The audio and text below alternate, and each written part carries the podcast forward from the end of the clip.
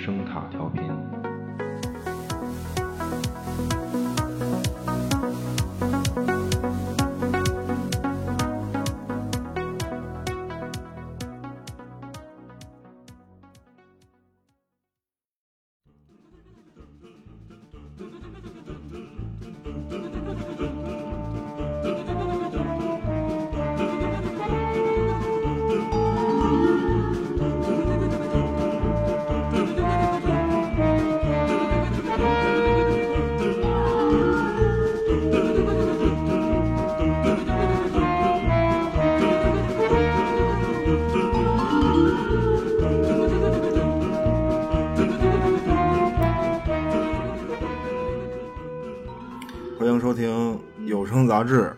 盗趣小馆儿啊，哈 牛逼牛逼》啊啊，比利，啊！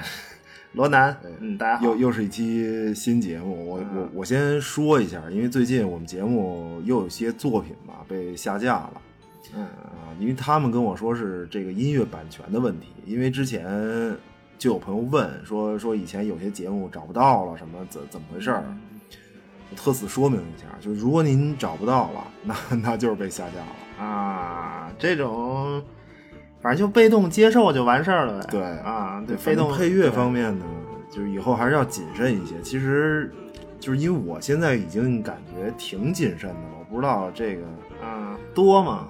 多哪期呀、关键这次是那个什么，是那个黑袍黑袍第一期啊，那那老节目，老节目还是免费的，对。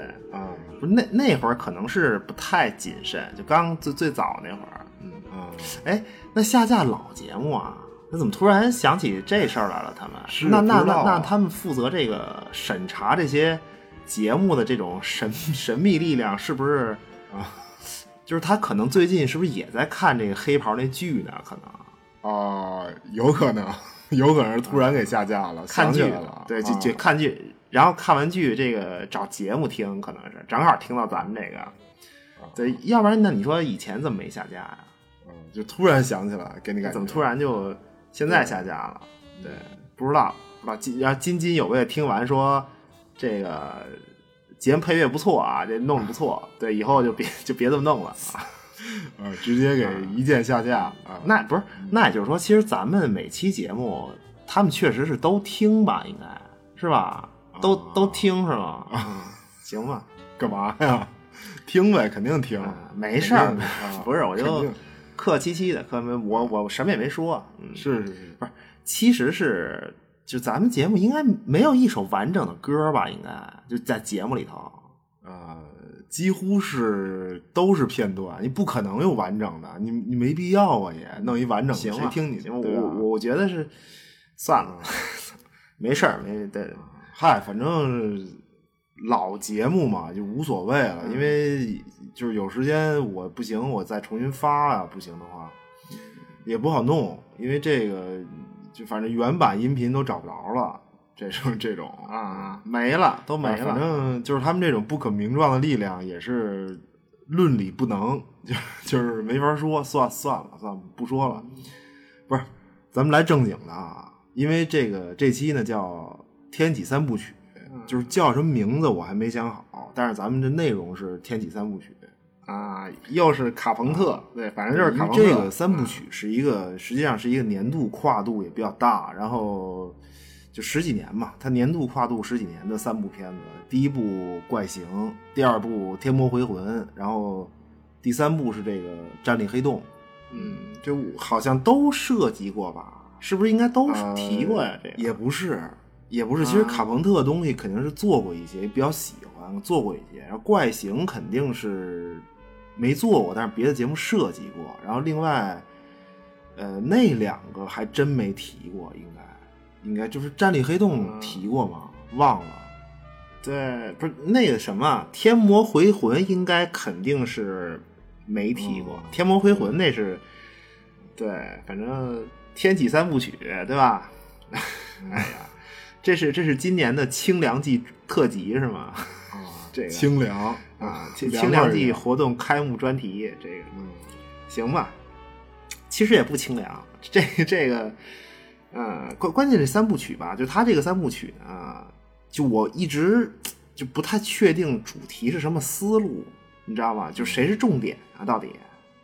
啊，战力黑洞呗，肯定、啊不是不是不是啊，那个好说，那就具体哪个片子你你侧重一些好说，就你看的多的，就是看的多，就是观众看的多的片子呢，你可以多设计一点嘛，对吧？对就是我是说，就是三部曲，这个那你的重点是卡朋特呢，还是重点在克苏鲁？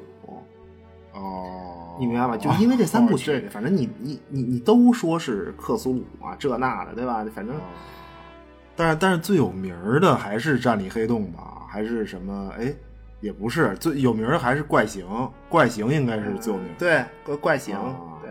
但是那个那个天魔回魂可能名气上会差一些，嗯相对的都不错，都都不错，都是对。就是首先就是因为首先吧，这套片子它对于卡朋特来说呢，其实三部片子其实对他都是算是个总结性的东西。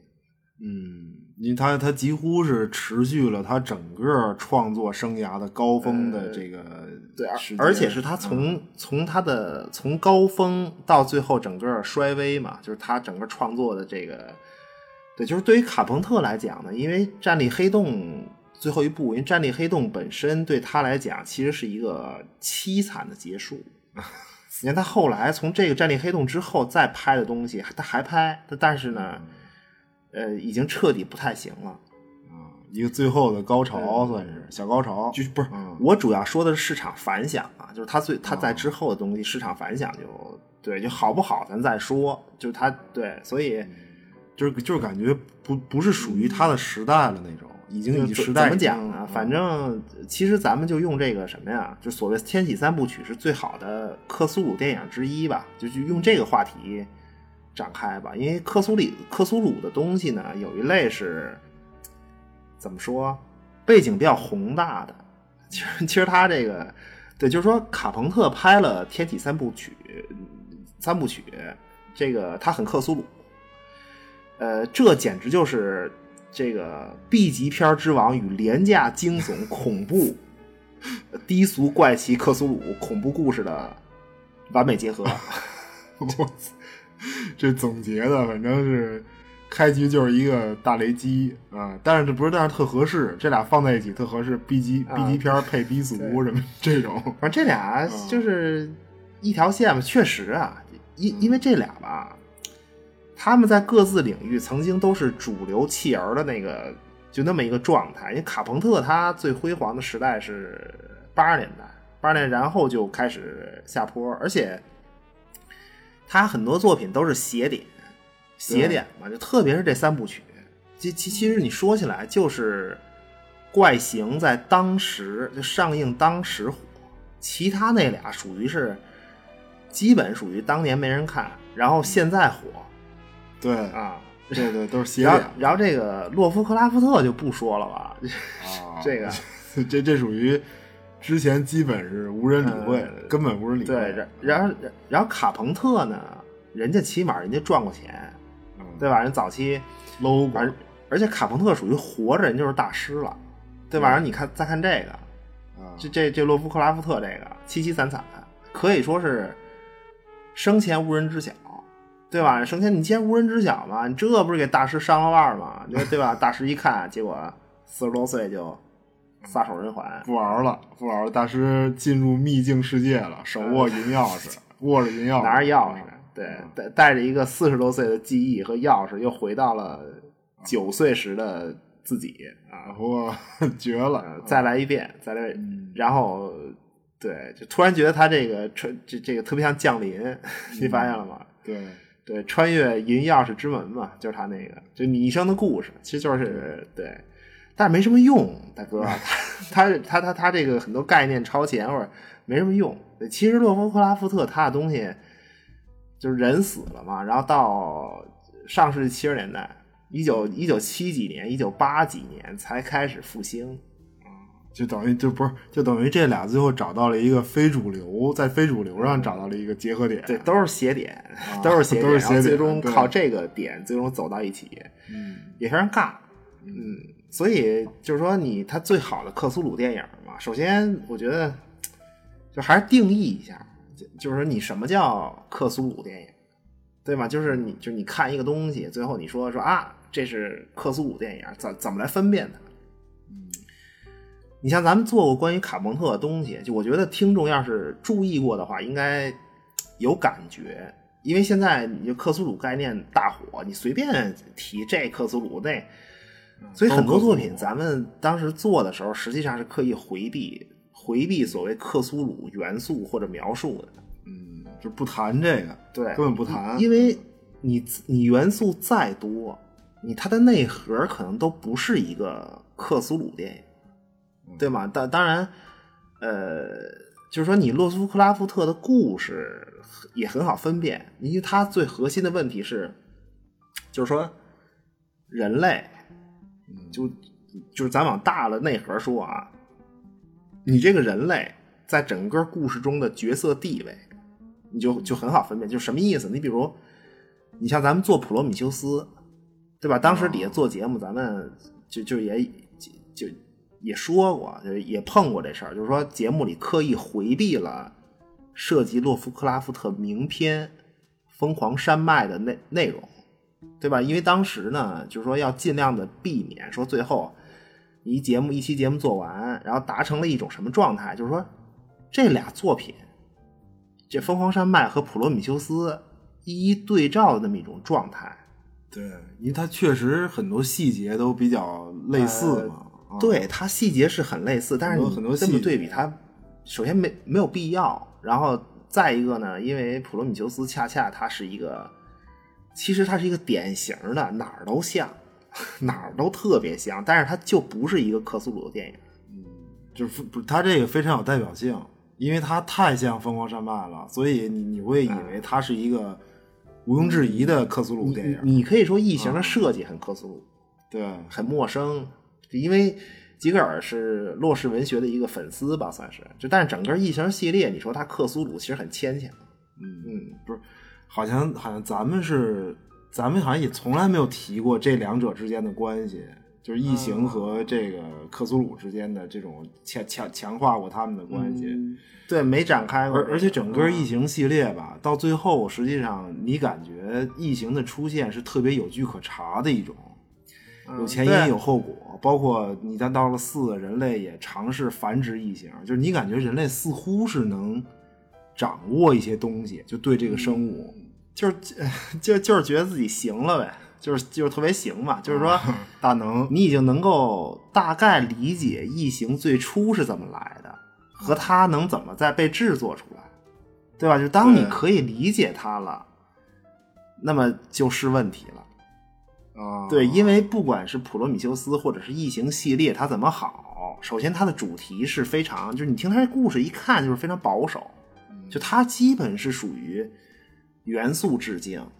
然后这个就是设定可以致敬，然后但是它整个叙事内核模式，你像你说异形的诞生能追能追根溯源，这就是所谓就非常保守嘛，明白吗？就我人类发现了一种一个新物种，就是它非常保守，特别是老雷的那个异形，那是一个那是一个完全自己的故事，就非常典型的人类神话模式，就它特点就是什么呀？神话。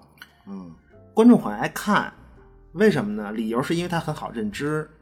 你神话模式嘛，你比如父子，你你大结构父子，对吧？母子的那种大的结构，就是所有的东西都是人类认知传统认知体系内的，这就是所谓保守。嗯，它没有跳出主流人类认知体系之外。你故事整个故事最后也是。恐怖都白扯，知道吗？都是白积极向上的、温暖的。就是你看故事主角吧，你你最后不得歌颂谁，对吧？你懂吗？你比如说，呃，勇敢雷普利竟然逃脱了异形，然后最后把异形弄死，多能啊！你想他多能，对吧？然后第二部说，哎，大本雷普利竟然虎口夺食，救出了小女孩。但是虽然说她二，然后依然在空间漂流，前途未卜。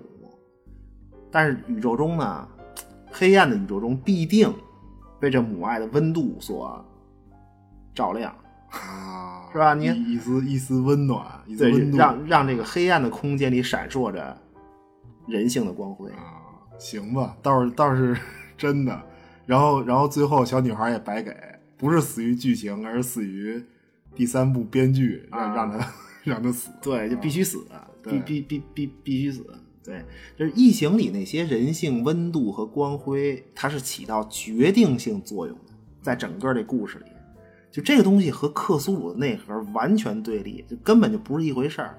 你比如普罗米修斯这个，那就是系列里面那个肖博士，对，他就是人性光辉本体啊，嗯，对吧？闪耀。所以类似异形的这种，就它很有代表性。就是类似这种很多作品，你都可以套一句话，叫做“神秘未知的力量盘旋在现实的边缘”。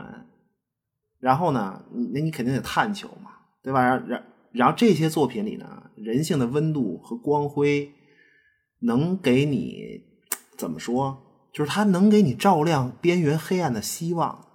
这这都是属于什么呀？就人性火炬这类的啊 反正大部分都是这个，啊。你。但凡是这种东西，你很难说它是一克苏鲁电影。啊而且所有的故事角色你都要有成长嘛。但问题是什么呀？就是你的成长它不能是越来越好，啊就简单说，不能按照你人就是按照我们大部分观众的那种传统认知的好那种向上。你你比如随便说一个啊，我想想啊，就是说那个《寂静之地》看过吧？有印象哦记得吗？就不能出声那个。哦，对对，有二那个那那个女主我喜欢，啊特别特别好看。对不是不那是个 那好看女主还行啊，大哥了，大是是哥不是 真的那个片子，就《寂静之地》那个片子啊，有怪兽吧，对吧？啊就那那那那个片子，你如果按照元素来讲，或者按照一些这个不清不楚的气氛来讲，它可以是克苏鲁吗？它可以是吗？哦，就是外星外星来了一个大妖怪，然后对呀、啊对外来大妖怪、太空大妖怪嘛，对呀、嗯而且你甚至可以套用克苏鲁的文字来描述，就是说啊，这种怪物它来自人类不可及的世界，对吧？你它来哪儿你也不知道。如果你说你在求得自身生存之外，还有能力说你你要斗胆去尝试思考一下这个怪物的起源，都能让你陷入疯狂。没工夫真的，没工夫，你你完全可以啊套，对吧？就他他那怪物，但这些不重要。你实际上最后看到的故事什么呢？实际上《寂静之地》它是一个就非常明显，它是一个带娃的故事。对爸爸妈妈、儿子、闺女各自勇敢的克服自身的问题，最后全是他妈积极向上。啊，就是它其实包括牺牲也是一种成长，就是我觉得牺牲是一种终极的、终极的成长，就是人性的升华嘛。他一定是为了保护谁，然后就是说他怎么讲，就是最后他牺牲自己，牺牲对，牺牲他牺牲就是一个就是就是一个我们我们非常熟悉的认知，嗯。它代表一个循环，就是人死和新生嘛。一般所谓牺牲都是为了新生，对。这是一个我们认知当中的一个循环嘛。嗯就他为什么要要要说要说要说牺牲？因为他要用牺牲来说新生，对 这就是传统认知嘛。就包括你你比如最近大家都比较熟悉一个东西，上期刚做完，呃，《怪奇物语》嘛。哦哦，那温度和光辉，这对你，你要说元素的话，你像《怪奇物语》里那几个妖怪，夺心魔就不说了吧，那就不说，就那菊花怪、菊花脸，那不就是克苏鲁那个廷达廷达罗斯的猎犬吗？发现了吗？就这猎犬，廷达罗斯的猎犬是一种，它是一种高维生物嘛，就另一个维度的生物。嗯然后你呢，要是当然你你有这个能力，对吧？然后然后你能看到另一个维度，有幸啊，就特别幸运的，呃对，幸运的能穿越维度，看见这猎犬一眼，而且他也看见你了，那就就啊就是那么他就追你到死，嗯明白吗？你小十一最早实际上他通过另一个维度去窃听情报嘛，他最后惊扰了菊花怪，说：“哎，你看着我，我也看着你，四目相对，我就擦对吧？对，就就就就这意思擦出了一个，就就完了，最后故事发生了，嗯。而而且廷达罗斯的猎犬它也不是狗嘛，它像蝙蝠啊。其实怪奇物语也有，就蝙蝠、抱脸虫，对啊对元素嘛，啊元元素其实它随便用用也就无所谓了。但是《怪奇物语》给你什么感觉？给你什么观感？这东西嗯，啊，世界是可以被拯救的。对，一定能，一就是所有的人都在为了这一件事儿努力拯救呃啊，啊，就是嗯对，就一定被拯救，爱战胜一切，爱能战胜一切，对吧？所以这就叫主流嘛，就是人们希望看到这样的东西，因为他能理解这样的东西，这是一种舒适感。就这这在就这种作品里得到的是，虽然现实边缘之外全是他妈的神秘、黑暗、未知，但只要我们手握住人性的这个火炬，那就一定怎么讲啊？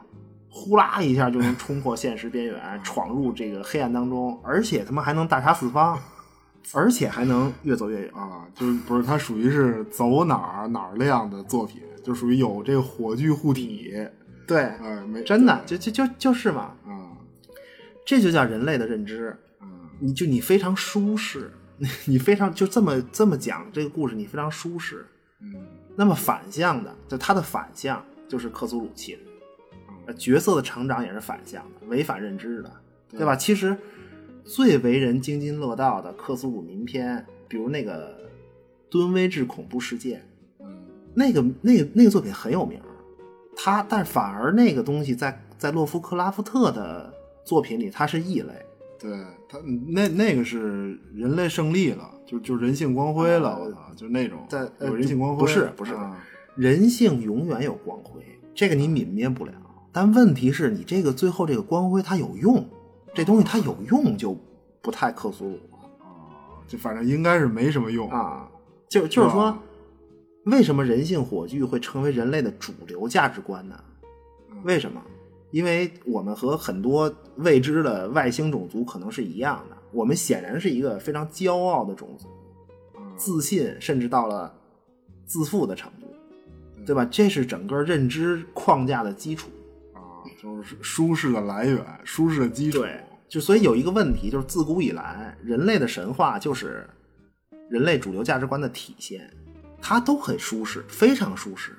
你看所有神话，然后在所有的神话里呢，你比如上帝按自个儿样做了咱们，对吧？做了他们西方人吧，对吧？然后然后女娲呢，按照自己的样子甩出了我们，啊，都靠甩，都就是反正都是按照自个儿的那个长相来操作一波，对，就他们一定是按自己的嗯，这个长相操作。就那，嗯就是我们很多人，很多人在看《普罗米修斯》的时候，就包括我自己，他一定会有这种错觉，就是说什么呢？大白他是认认真真的做实验、搞科研，然后呢，按照自己的样子弄出无数个生化原型，最后精挑细选出一个种族，就筛出来一个种族，就别的都不行，就这行。啊，就这个，就觉得这就这行，然后最后管这个原型叫银河系实验田一号，对吧？人类，明白吗？就一种一种保守的主流价值观。对，其其实就是我们看这个片子，反正都会这么认为，就认为自己很就非常独特，啊对对对，啊，就是认为自己反正独一无二，非常精英，对对对，非常精。所以种族主义是一个就是永恒的，就不不不谈这个啊，是就我们为什么会这么认为啊？啊，就人类物种的种族的骄傲。嗯你像平时说说嘛，克苏鲁神话，其实从这个角度讲，克苏鲁它真就还不是神话，嗯因为神话是人类自己的故事。对，怎么理解？神话都是反的，嗯神话都是反的，恰恰是人类按照自己的样子创造了神。你比如说，日本有一天照大神，啊，就硬编出一个，对吧编的，但是日本人说这个自个儿都是他的后代，啊，就显得很特别。实际上，天照大神是日本人自己创造的。对，所以你觉得那个，就是说你克苏鲁里的大怪物，你觉得哪个跟咱长得像？你找一个，啊，这反正一堆儿一块儿的，对吧这但这个但是克苏鲁作为一个大能，我觉得克苏鲁就是克苏鲁这个旧日支配者啊，他作为一个大能，人家有自己的眷族啊，就克苏鲁眷族嘛，他都是他也是一帮小章鱼。嗯那个就是海底城市拉莱耶，可不就可不是就住旧日支配者克苏鲁自己，嗯大大哥自己跟里待着。啊，就是他还有一帮那个小章鱼的这追随者，就是等于他也有自己的一个类似神话的这么一个，就是他那很难说是神话，他那个就就咱们不能理解嘛，因为克苏鲁眷族他看起来像章鱼，嗯看起来像章鱼，但是人家当初降临地球是什么呀？他是生活在陆地上的，嗯 你知道吗？你看着像章鱼，而且他还只能生活在陆地上，就刚降临的时候。对，不是，但但是咱们觉得长成那样的就必须是生活在水下，这个对呀嗯而而且那个海底城市拉莱耶，它是因为大灾难才沉入海底哦，就是它最后才成为一个海底的城市，啊，遗迹嘛，就是遗就我觉得这就是就这种认知上的差异，就非常 哎，那你说这个，我突然觉得还挺那个，就是克克苏鲁他的眷族，那是叫什么呀？是叫嗯星之眷族吧？应该叫，就是就是也是一帮外星人嗯索斯星嘛，啊，索索斯星对，索索斯星吧，叫嗯索斯星就是也是外星人。然后呢，就这帮外星人的能力，就也是变形，嗯他他能想变成什么样，大概就能变成什么样。后来，因为克苏鲁他好像是成为了这个星球的大当家，就你他他他是占领了还是怎么着就不管，反正他成成他呃这个主宰了这个星球。那主宰之后呢，因为这帮外星人他很崇拜这个克苏鲁，所以就把自个儿变成了克总的那个样儿。啊，章鱼变成章鱼了，但是你发现了一个问题，就是就是我说的克苏鲁眷族这套事儿吧，他写那么详细，什么怎么变，但是他不是洛夫克拉夫特写的，啊，就是后人补全吧，嗯，就啊就啊，对，他是那种后人全的那种，啊，这这就是我等庸才所做之事嘛，明白吗？就才能这么填补行了？克苏鲁宇宙的空白。嗯，你发现吗？就把一个事儿，然后来龙去脉，而且它这来龙去脉吧，用的是这种特别人类认知的这种方式给补全。嗯，你就就我记得克苏鲁眷族这个事儿，好像就是在《疯狂山脉》里洛夫克拉夫特的一句话，对，然后最后不是他最后非得给你补上一设定、啊才舒服，就就反正就是，就我们在自己的这个神话舒适区里，反正不是你像我呢，就是我像你啊。对，然后最后就是老憋着，你为什么这样呢？为什么我们为什么会这么想？就老憋着，最后得跟那个大神平起平坐那路子去。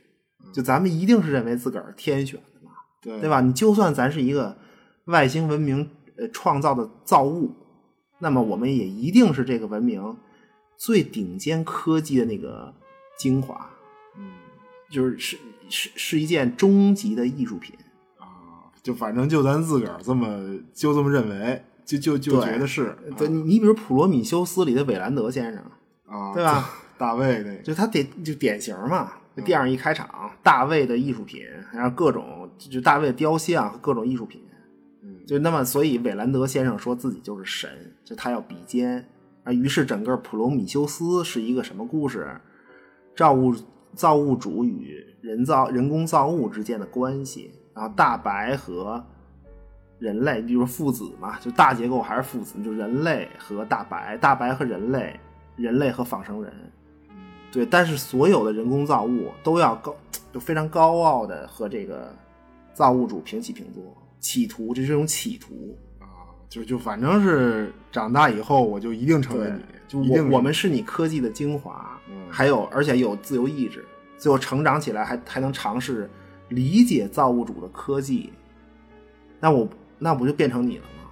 嗯然后我们会比你更牛，对，就反正至少是奔着一样去了，同一水平线。对，就大概是这个意思，就是人人类觉得自己比大白行，然后法沙觉得自己比人类行，就这种。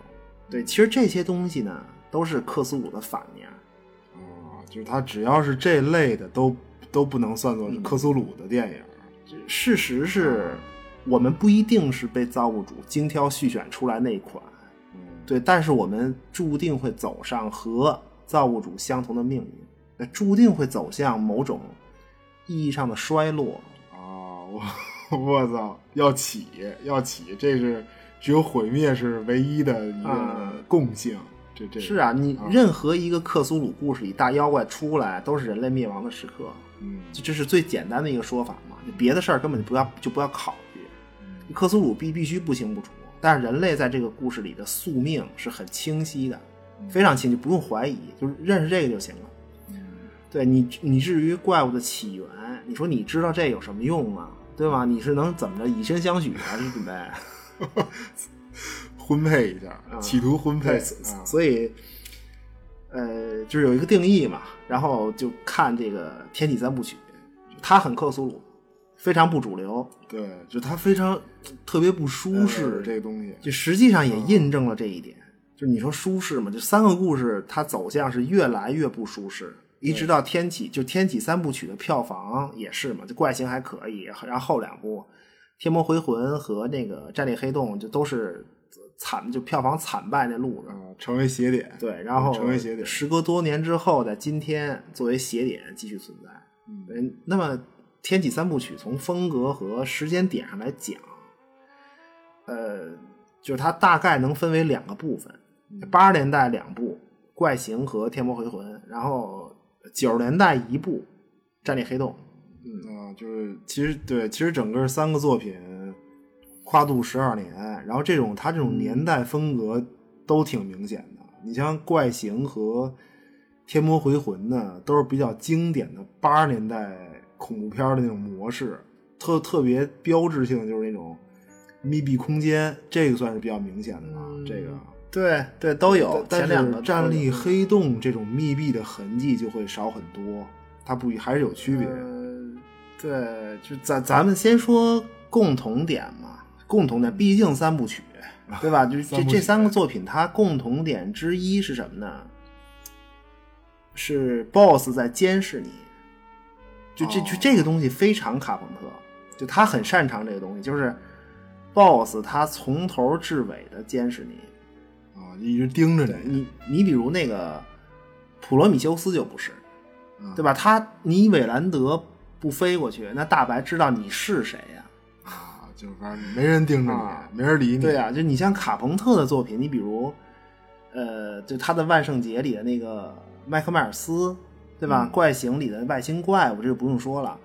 天魔回魂里那个恶魔 BOSS 啊，对。就是一瓶这个绿色的，然后绿色的不可名状的非常浓稠的液体，浓稠的浓稠浓稠液体。天魔回魂里的 BOSS，他就是就他叫反物质上帝，实际上就跟那个就什么意思？就跟那个耶稣他爸属于是哥俩啊啊，跟跟跟尚先生是兄弟，亲哥俩。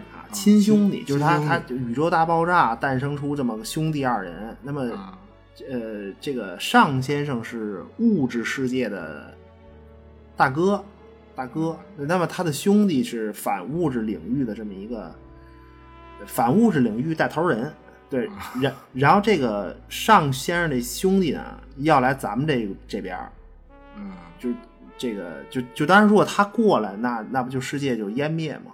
啊，就正反物质互相对接触，反正他就要来，就就就得来啊，就就要来来探亲啊，探亲 要来探亲。那么他要进入现实世界里，就需要一个活人做容器啊。然后他这个大 boss 呢，就监视着主人公团队，一步一步的操纵，最后就完蛋。对，然后这个就是他这种概念，实际上正反物质上帝就是这种概念延续呢，到延续是占领黑洞的那个啊，那作家吧，应该是那作家，呃，对，就是什么呀？这战力黑洞是一什么故事？应该都看过吧？应该，啊，就是就我我我简单讲一下啊，就是说有一个保险调查员，保险公司的调查员，然后他的工作是什么呢？因为有很多人骗保。对，就骗保险金。对，然后弄一个局，说自己有这种财，就是财务的损失，然后骗钱。所以呢，这个这个男主啊，他就是一个专门识破骗局的这么一个人，就非常有天赋。特点就是肯定是绝对理性嘛，然后心思缜密，而且见多识广这么一个人。就然后这个调查员叫什么呀？艾伦格兰特博士。行吧，行不是？那你你不是没看那大恐龙吗？对，怎么也偷偷的，偷偷偷的啊，偷偷偷偷偷的。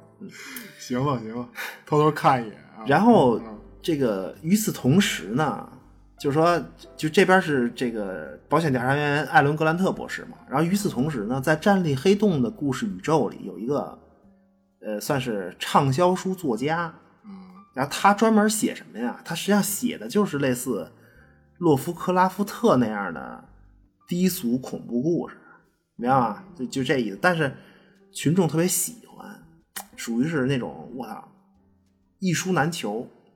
就是那如果你头破，就如果有那种头破血流的读者，有幸抢回一本，就经过一番这个激烈打斗抢回一本，那必然是回回家就关上门嘛，头悬梁锥刺股的看。凿壁偷光的阅读，对，就边看眼睛边流血，各种，然后精神就就整个理智崩溃，然后身体发生变异，但是就是就接着看，必须看，对，所所以这个还得看就还看，啊，所以看那当然资本是不管这个的，明白吗？你反正你愿意看，你越愿意看呢，那我就越接着卖，而有需求就有销售，所以那个出版商就出这低俗小说这出版商呢大发横财。那么有一天呢，这个出版商就找到了保险公司，他说呀，他说我们有一个金牌作家，这作家实际上就是就是那个写那个群众们凿壁偷光也得看的那个低俗恐怖故事那个作家，这作家名叫叫什么？黑彼得，这这人叫黑彼得。名字行。而出版商就说呀，说黑彼得这作家呀，没人见过他，没有人见，但是呢，但是他一直和我们出版社的这个编辑有联系，因为你要出版作品嘛。然后这个黑彼得呢，他实际上是通过一个就代理人的方式，让代理人把自个儿的作品的手稿带给出版商，就就这样一直和这个出版商保持联系。啊，就是但是他本人就是从来不出现，对，啊，从来没现然后出版商说呢，说最近啊，这黑彼得大哥彻底失联了。啊，就就连那个代理人也没了，呃，也不来了，关键是什么呢？就黑彼得这个人，就出版商说黑彼得这人死活不重要，但是我们出版社啊已经购买了他最后一部作品的全球发行的版权，嗯包括电影改编权。啊，结果结果大哥找不着人了，人没了，啊就就就这人就彻底联系不上了。嗯对，那那你这不得赔死啊？出版社说，对吧？人说我宣发钱都花了，你人没了，你东西，你人没了不要紧，关键你得把最后得把那稿子我们拿不着啊。就是说，反正这作家死活是无所谓的。对于这个出版商来说，他们关心不是这人，对，那怎么办呢？就找保险公司赔，说这个就赔我们这个前期的这些宣发费用。然后保险公司一看，说这不行啊，说你说失踪那还行，然后就找到了这调查员，就是艾伦·格兰特博士，就说就你去找找是不是骗保的。所以最后这个问题的关键呢，就是你格兰特博士要找到作家黑彼得，你找到了，这事儿就算是完了。然后格兰特呢，肯定就一路寻找呗。那么最终呢，他开车进入一个地图上没有，而且所有人没有听说、从来没有听说过的一个失落小镇。在这儿的一个教堂里，终于找到了这个作家黑彼得。那么这个作家黑彼得，他本身这个角色非常像什么呀？有一个洛夫克拉夫特的名篇叫做什么模特？就皮克曼的模特，应该是。就是说，就皮克曼的模模特这故事说什么呢？说就就有一个画家，这画家他简单讲就是大哥画作画的主题，你看唐伯虎画这个啊，画美人儿，画老虎对吧？画什么啊？郑板桥画竹子，这大哥就画大妖怪，各种大妖怪，题材画的栩栩如生。嗯啊，食尸鬼呢，就什么什么这个画这种食尸鬼聚众吃人体自助餐，啊，我的天对，你就你就想象一下吧，啊，就是他那个画儿吧，你看完以后简直身临其境，就简直就是照片一样。所以你说问题就是说，这个画家他照什么画的，哦，这比较明白吧？就是这个意思。嗯所以站立黑洞里这个调查员格兰特博士也发现，说这个作家黑彼得呀，他写这书他不是自己灵感创作的，嗯而是有有一个有来自另一个维度的不可名状之物告诉他他他只是一个传达者，就他就是一个这黑彼得，他就是一个记录者。嗯，而且黑彼得跟这个格兰特就说：“他说你啊，说说就是他他他就说这格兰特博士，他说你啊，你只是我最后这本最险恶的小说里的一个角色，明白吗？就是你格兰特的每一步都是我小说里写好的情节。那么小说本身是一个巨大的阴谋，然后调查员是书里的一个角色。”这个角色在故事里的作用是什么？就是作为我黑彼得的代理人，把书稿从这儿，从这小镇带回到人类世界，然后出版。就所以调查员格就格兰特，他其实只是怎么讲？就身处阴谋中的一个一个齿轮他还不是旁观者，他就是一个齿轮就整个的阴谋中的一个齿轮而且黑彼得就说说说我这本书回去一发行。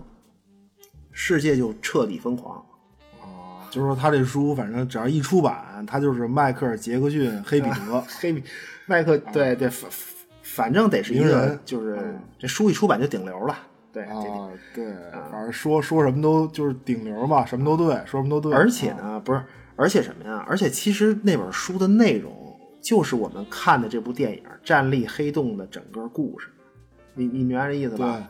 就就这么一个故事，然后。到那就那最后呢，没有意外，书被格兰特博士带出去，世界就欢天喜地的就疯疯癫癫啊，就完了，彻底完了。它实际上是一个双重概念。嗯，战栗黑洞的英文名原名叫疯狂之口。嗯，不是疯狂山脉，疯狂山脉不是疯狂山脉。这个教堂里的黑彼得，就这作家啊，他继承的实际上也是《天魔回魂》里的那个。就是说，反物质上帝嘛，它是一个对立的这么一个概念。就这个黑彼得，实际上就是，呃，就你要说起来，他算是一个活着的耶稣。嗯，对，明白吗？然后授予他小说内容的那些不可名状东西，就是，就就反正不可名状嘛。实际上就是算是一个反物质上帝的概念。呃，对，就类似吧。就反正也不是好人，不是好人。不是。然后呢，小说本身。就这个故事里的小说，这本小说本身其实就是一部黑暗圣经。嗯，然后调查员格兰特呢，他就是一个圣徒。其实他他他就是这么一概念，就是由他把这本这个黑暗圣经小说带出去，然后推而广之，代理小镇。他代理，因为他电影原名叫《疯狂之口》嘛，就是世界是上帝用语言创造的，对吧？他他说。他说：“哦哦，这个这个意思。所以，所以尚先生应该是一个，就他们西方最伟大的作家之一，对吧？那不是唯一的最伟大之一，唯一大哥唯一的。然后写了一故事，然后这故事的内容呢，就是我们现在所处这个现实世界。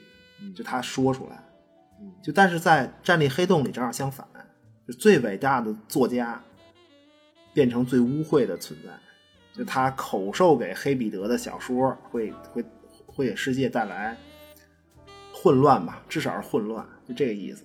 而且他的这个故事，你这一听，人类没有自由意志，完全没有。你调你调查员格兰特也只是巨大阴谋上的一个注定的角色，始终在被监视、安排，在监视中亦步亦趋。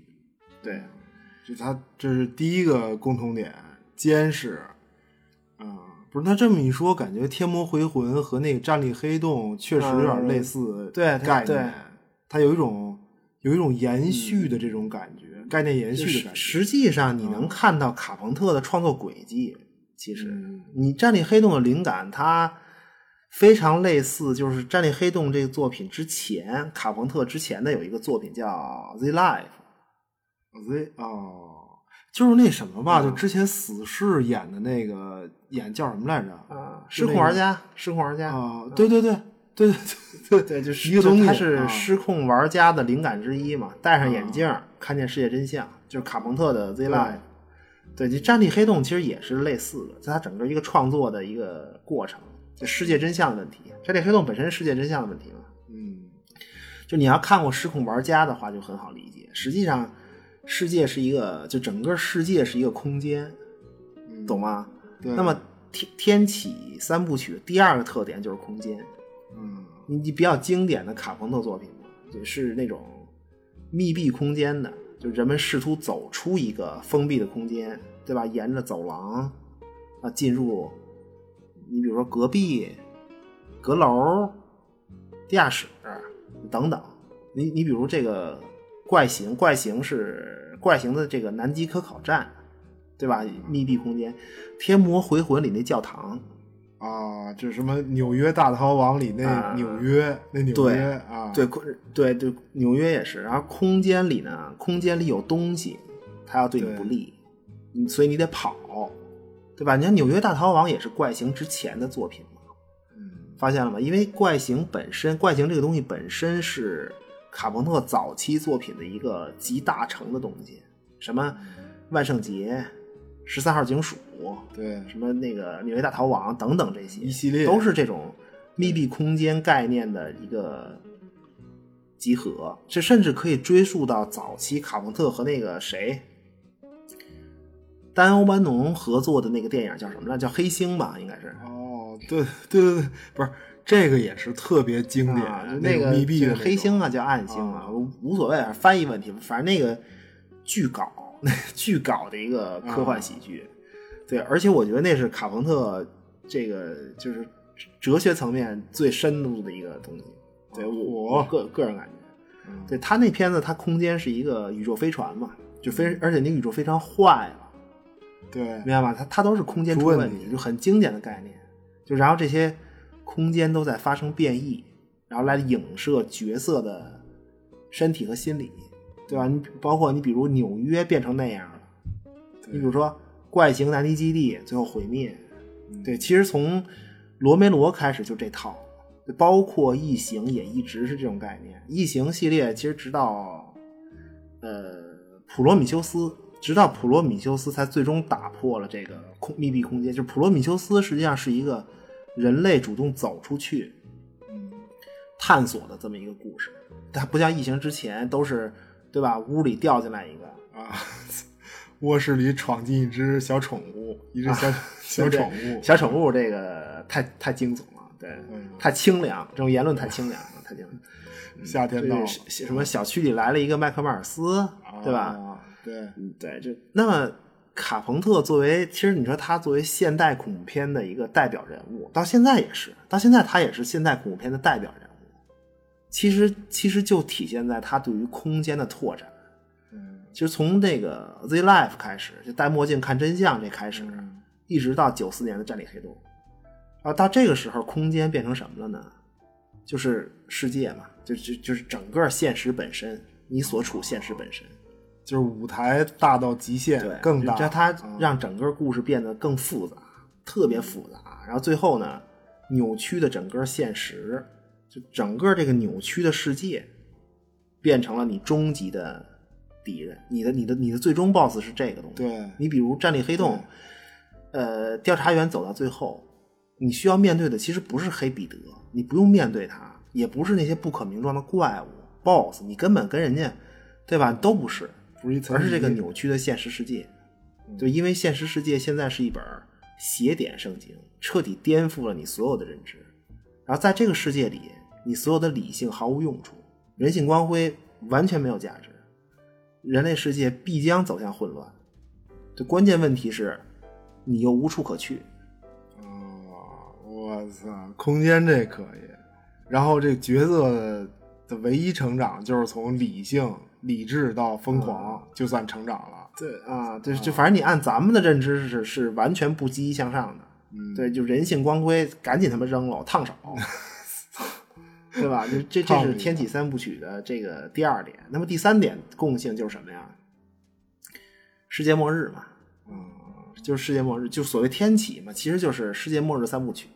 嗯对，你像在那个怪形里，人性中的猜疑被激发出来，整个怪形的故事就是这个人性的猜疑，彼此之间的不信任，呃，人与人之间的矛盾，它是这种矛盾被放到最大，对对吧？你是不是怪物？那他是不是？哦，反正反正不是，反正到底谁是怪物变的？对，就是那种就得问这个。呃，就就是说我我再问最后一遍，这事儿是谁干的？是不是要对我不利？啊你要不说，我把你们都突突了。啊，就每个人最后都变成了一个孤岛，还是一个孤岛。对，都都是对。就他这种猜疑导致的是互相杀戮。就那如果，呃，怎怎么讲啊？就怪形那片子吧，如果南极考察站、科考站是一个星球的话，那么怪形故事里有两颗星球，一个是挪威南极科考站，另一个是怪形故事的发生地美国南极科考站，然后最后全部被毁灭。嗯，就是就就是星球在人类的互相攻伐中彻底毁灭。对。俩世界末日，前后俩世界末日，就就反正他留下了一个，因为那片子最后他留下了一个开放的结尾，最后剩俩人活着，对，但是赖以生存的科考站，你科考站是一星球嘛，那科考站一片火海，那么在即将到来的寒冷中，我操，必必死无疑，对吧？也没什么啊，对啊，没什么用，不用说了嘛，反正是，呃，是这样，就是你你那篇的怪形是世界不毁灭于人类的折腾当中。就是毁灭于外来的怪物入侵里，你挑一个啊，就反正得完，怎么着最后都是 非常无力。那那非常无力人类的挣扎只是加速了毁灭的进程而已。对，这是就是说天启三部曲的第一部，本身也是一个，其实它也是一个关于世界末日的预言嘛。人类自己怼了自己，致死。嗯，然后呃，天魔回就是天魔回魂的。就是第二部《天魔回魂》嘛，第二部《天魔回魂》呢，呃，就刚才说嘛，反物质上帝要来，就我要湮灭你，对吧？要要进来，要到要降临，啊，怎么办呢？他他降临，这不是他不是要用一个人体做容器降临吗？就当然最后成功了，嗯，整个这个这个降临成功了，因为对于电影上映的日期一九八七年来说呢，反物质上帝会来，会在什么时候来呢？会在一九九九年降临，嗯，对，但是他是怎么怎么得到降临用的那个人体的那个容器的呢？就是在《天魔回魂》的故事里，那个故事发生在一九八七年，科学家和这个反物质上帝激烈打斗，我操，简直不敢想，真的激激烈激烈，最终最终女主角她人性光辉爆炸，牺牲自己。跳入了反物质上帝的那个维度，就给大哥推回去了，你知道吗？对，进进入逆世界了。对，然后就借此阻止了他的降临，啊，彻底的完成了一场胜利，胜利的结束。但是呢，但是胜利，但是呢，这种牺牲毫无意义。嗯，一切都是刻意的安排，所有人都只是巨大阴谋上一个徒劳的齿轮。因为大家就是在《天魔回魂》里，大家都忽略了一个问题，《天魔回魂》里反就反复在说。反物质上帝的降临是在一九九九年，在未来啊，做梦。所以女女主充满人性光辉的行为，只是给反物质上帝干嘛呢？送去了一个完美的容器，然后让大哥，对吧？大哥在这个一九九九年驾驶着这个女主的肉身成功降临，就 就是就这个，不是？那等于是对这个人性光辉。一种巨大的嘲讽啊，超级超级讽刺。对，然后女主把自己送去了，然后女主是千里送肉身，送人头。对对对，就是高维度送容器，这个顺不封，中也不通，德也不帮，德德不能帮 啊，就送去了，就给送去了。然后这个好一番玉体横陈啊，简直就是穿越维度的乱搞。那个女的什么关系啊？什么的？就但但是最后结果是就是一场徒劳嘛。对，该来的还会来，你什么也阻止不了，你只一切都是按程序推进罢了。嗯，对，就反正最后世界末日还是来了，还是要来。对，这这是这是第二部嘛，《天魔回魂》。嗯，就那那那那等于到了战力黑洞就很明显了，已经。其实《战力黑洞》整部电影，他们每一秒都在展示世界末日的那个啊那个形态，那个每一秒钟，对，那啊，从开始的那一秒，对，你你要这么说，其实《天魔回魂》还是一个，我觉得是个铺垫，就还仅仅是属于隐隐约约的暗示有事儿要发生。就是预言威，就是威胁嘛。从从一个他从一个隐隐约约的兆头，呃嗯，不不太肯定啊，终于发展到战力黑洞，变成一个迫在眉睫的现实啊，实实在在的发生。对，因为世界已经变成了一本不可名状的污秽之书。对，就等于世界已经完了。电影一开始这就是就不行，所谓天启三部曲的就三个共同点。嗯反正都是末日，主要是末日。对，主要是末日。就如果你从时代上来讲，其实《天魔回魂》，呃，你能明显的感觉到它类似，就是特别类似《怪奇物语》致敬的那种八十年代，就是最经典的世界观，二元对立，两个是两个维度，二元对立，美苏冷战，现实和逆世界，就这种关系，对非常明显。嗯，就就所以怪奇很复古嘛，就得是八十年代，所有的都是八十年代。啊，对对对对，就非常我我我我觉得什么呀？就那个时候吧，就是人们人们起码知道自个儿关注这主要矛盾是什么。我觉得这个，你你你体现在《天魔回魂》的故事里呢，就是一九八七年，你至少知道敌人是谁，起码知道他是谁。就起码你还在对，就是你起码还在对抗着一个 boss。对对对吧？你还能和他激烈打斗，对吧？你能给他推回去，而且很确定，就是有老专家能说出来这个 boss 是谁，这个敌人是谁，很明确。嗯，对，那那老专家还好好好像还是一个中国人吧，应该啊，对对对，是吧？对那那个，老专家还说什么什么阴阳啊、阴阳什么的。一一个一个华裔老专家，不是因为《天魔回魂》之前的作品是《大闹唐人街》，就是紧挨着的。啊，其实其实你没发现，《天魔回魂》里很多都是唐人街的那个演员，有好几个有有几个华裔，对，啊，什么什么风雷电、风雷电三峡什么那个，啊，是是是是，行，啊别别特别牛别提别逼有的啊，都惊了 风雷电三峡已经惊了。大闹唐人不是我跟你说，大闹唐人街呀、那是一个讨论婚姻的故事，行了，没法弄，真的，这不是什么这不是我要跑题啊，对吧？啊？对对对，大闹唐人街呢，你你仔细看那故事啊，那大闹唐人街里头有要娶俩媳妇儿的，有吧？有没有？啊对吧？有要娶一个的，还有一个媳妇儿都不要的，绝了，没问题吧？是然后呢，有抢亲的吧，对吧？然然后还有这个为了青梅竹马两肋插刀的啊也有，对吧？嗯然后还有什么呀？嗯有有这个在战斗中患难见真情的，对不对？这不这不是都是 爱情相关吗？行吧，行，那婚姻、感情、离异、面面观，不是 不说了，不是感兴趣自己看。那那个那个不是，所以说什么来着？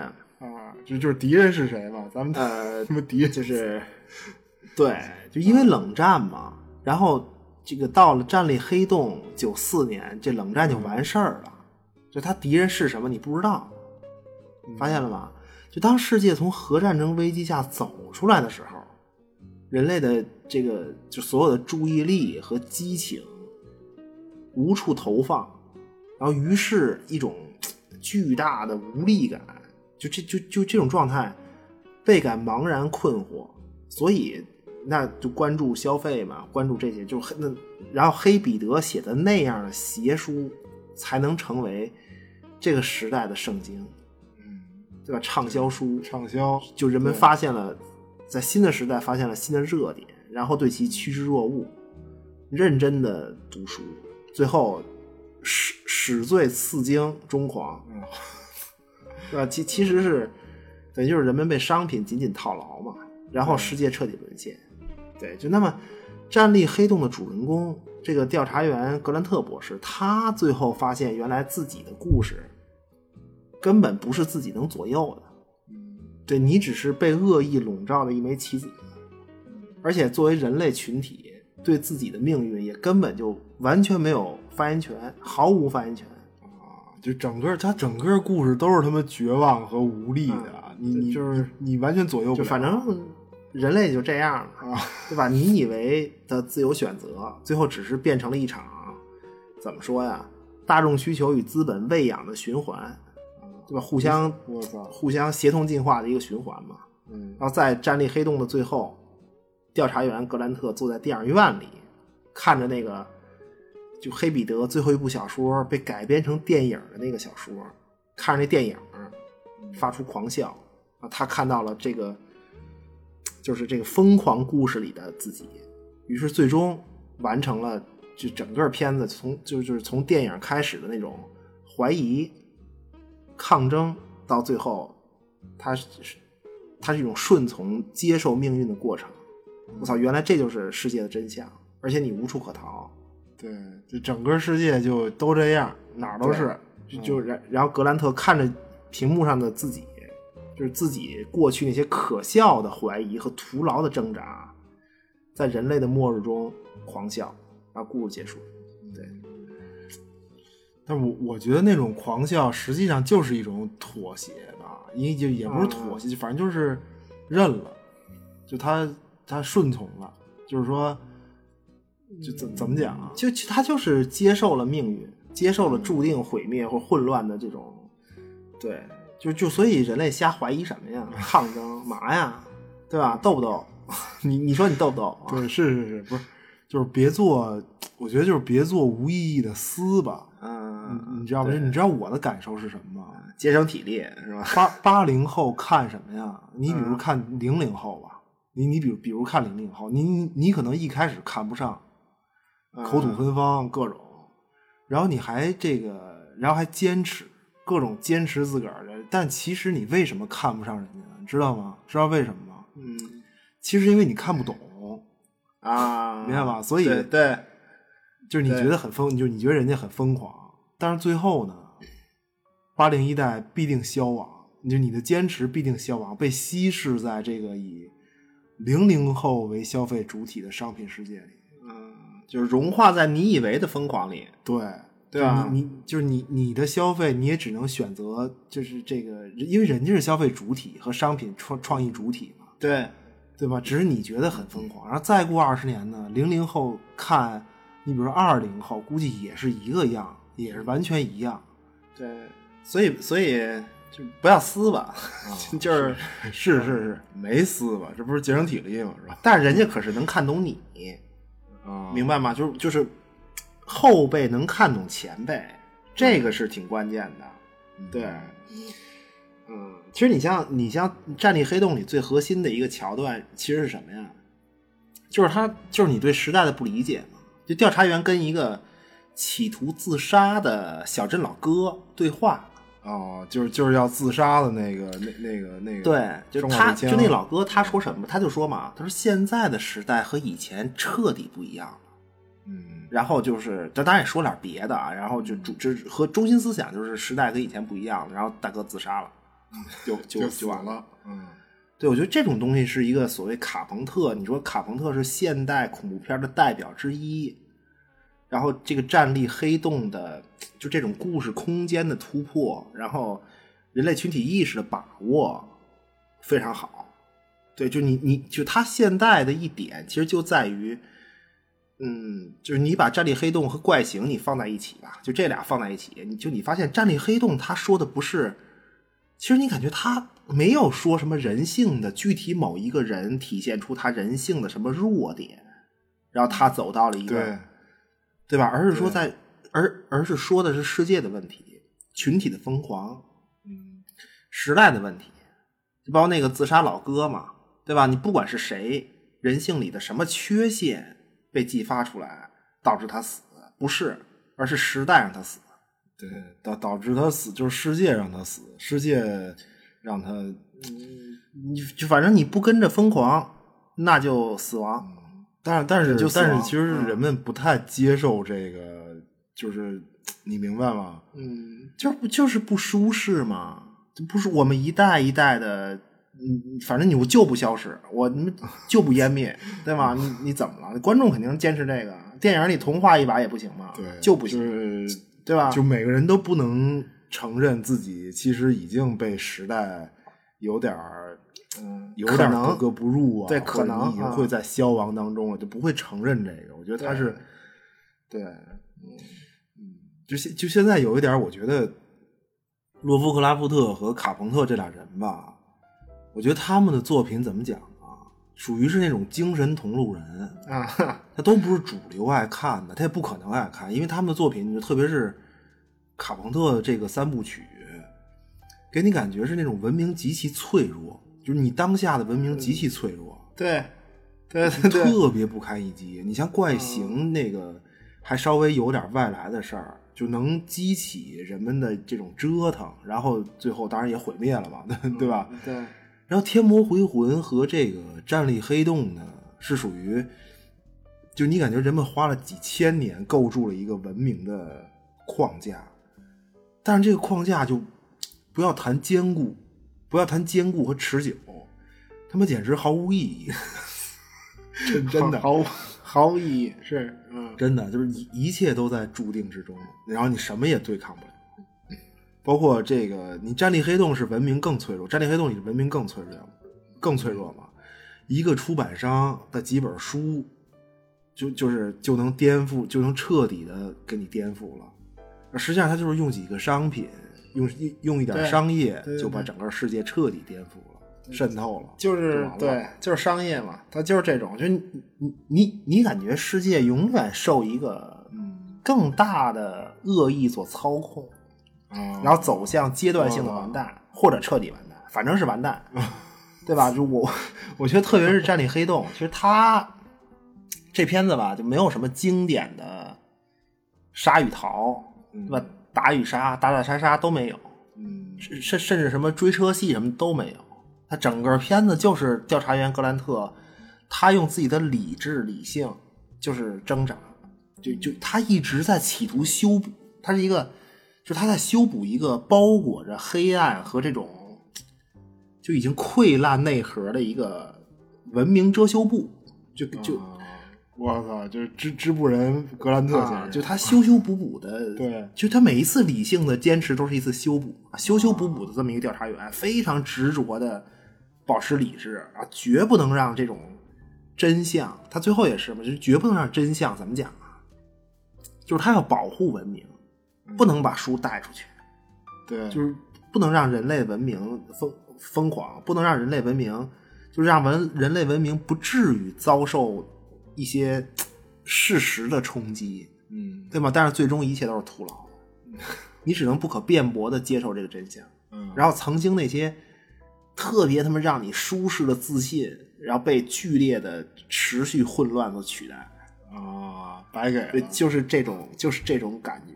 就是这就就是这种感觉，就像你说，确实跟洛夫克拉夫特精神同路人这俩，对，但是人们不喜欢这种东西，啊，非主流嘛，特别 票票房也正不痛快，看的也证明了都是邪点的存在。其实我觉得这俩人，就是说一个写故事，一个拍电影，我觉得卡朋特可能还就是在表达上可能还更执着一点，嗯，你知道，因为写故事吧。